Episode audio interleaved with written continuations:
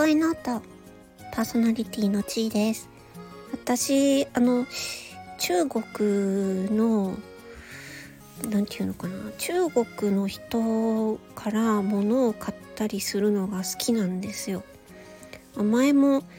前の放送で海外の人に怒られた話っていうのでお話ししたんですけど、まあ、中国のそのアプリ中国のアプリでお買い物したり、まあ、中国のあのソーシャルメディアアプリを見たりとかねよくしてるんですけどこれがね本当に面白いんですよ。なんかね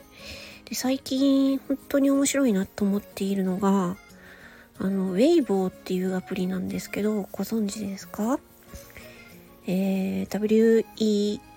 IBO でウェイボーって言うんですけどでそのアプリがねあの本当にね中国の方らしいというかうんあの中国ってあの情報規制がかかってるんですよね。なので中国の方はツイッターとか使えないんですよ。なので中国の方は中国の方のソーシャルメディアアプリっていうのがあってそれがウェイボーなんですけどそれを見るとねめちゃめちゃ面白いんですよ。あのそのツイッターとかフェイスブック、えー、インスタグラムピンタレストとかねまあそういうあとは、えー、TikTok とか、まあ、その辺の SNS のアプリの要素を全部こう全部踏襲したような アプリなんですよ。全部いいとこ取りをしたような感じ。うん。これは面白いと思って。で、ま、つい最近見て、あ、これはすげえって思ったのが、そのウェイボーのアプリの投稿の中で動画がね、あの、パッと表示されたんですよ。で、なんだろうと思ってみたら、あのその動画の上の方でコメントが右から左へ流れてくんですよ。でそれがそれを見た時にあっニコ動だと思ってニコニコ動画ねニコニコ動画ってあのひろゆきさんとかが立ち上げたやつなんですけど、まあ、YouTube の日本語版みたいなやつなんですけどコメントが動画の上にあの右から横にあの流れていくような感じでにボワーッと出るんですよね。でそれが中国のアプリのそのウェイボーっていうやつの動画の中にも 同じように 右このコメントが流れててこれニコニコ動画のやつやんとか思ってすげえすごい面白いなと思ったんですよね。なんか中国の方ってその真似をするのがいいことだみたいなそういう文化があってなんかそれは本当にあのいろんな中国の方が作るいろんな商品にも出ていてもう本当に日本とかねアメリカとかのね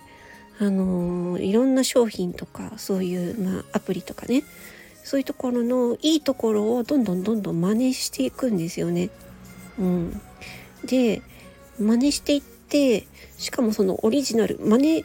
真似をする元のレベルを超えていくっていう。その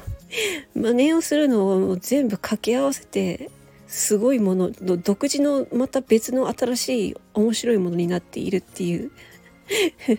なんかそんな風に感じてああ面白いなって思ったんですよね。うん、なんか本当にねあのー、なんか日本の中だけだともう全然なんていうか世界がちっちゃいなって思ったんですよね。やっぱりその、まあ、ツイッターは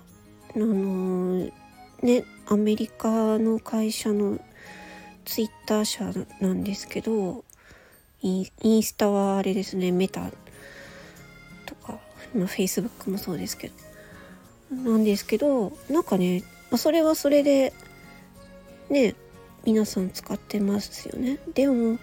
中国は中国で独自の文化があって独自のアプリがあるのでそれをね見るとねまたねなんか世界が全然違う世界があっていや面白いなって、あ、中国語は私は全然わかんないですよ。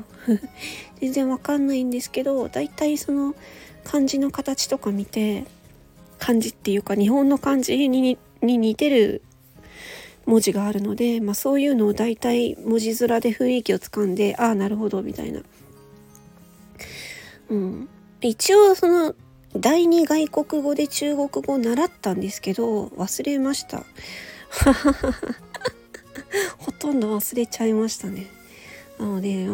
その中国語見てもパッとわかるわけじゃないんですけどでもねまあそういうところで面白いなって思ったりしました、うん、興味のある方はよかったらウェイブをねダウンロードしてみてみてください。ちょっと中国語があれですけどあのスクショ画面スクショ撮ってあの翻訳 Google 翻訳とかであの書ければわかるのでうん。そんな感じでいやなんかね中国って面白いなっていううん。お話でした。以上。ちょっと今日ねもうさっきまで車運転しててちょっと疲れちゃったので声も疲れてるかもしれない。です ちょっと覇気がない感じになっちゃいましたが聞いてくださってありがとうございました。今日もお疲れ様でした、えー、魔法の声の後パーソナリティの地位でした。ありがとう。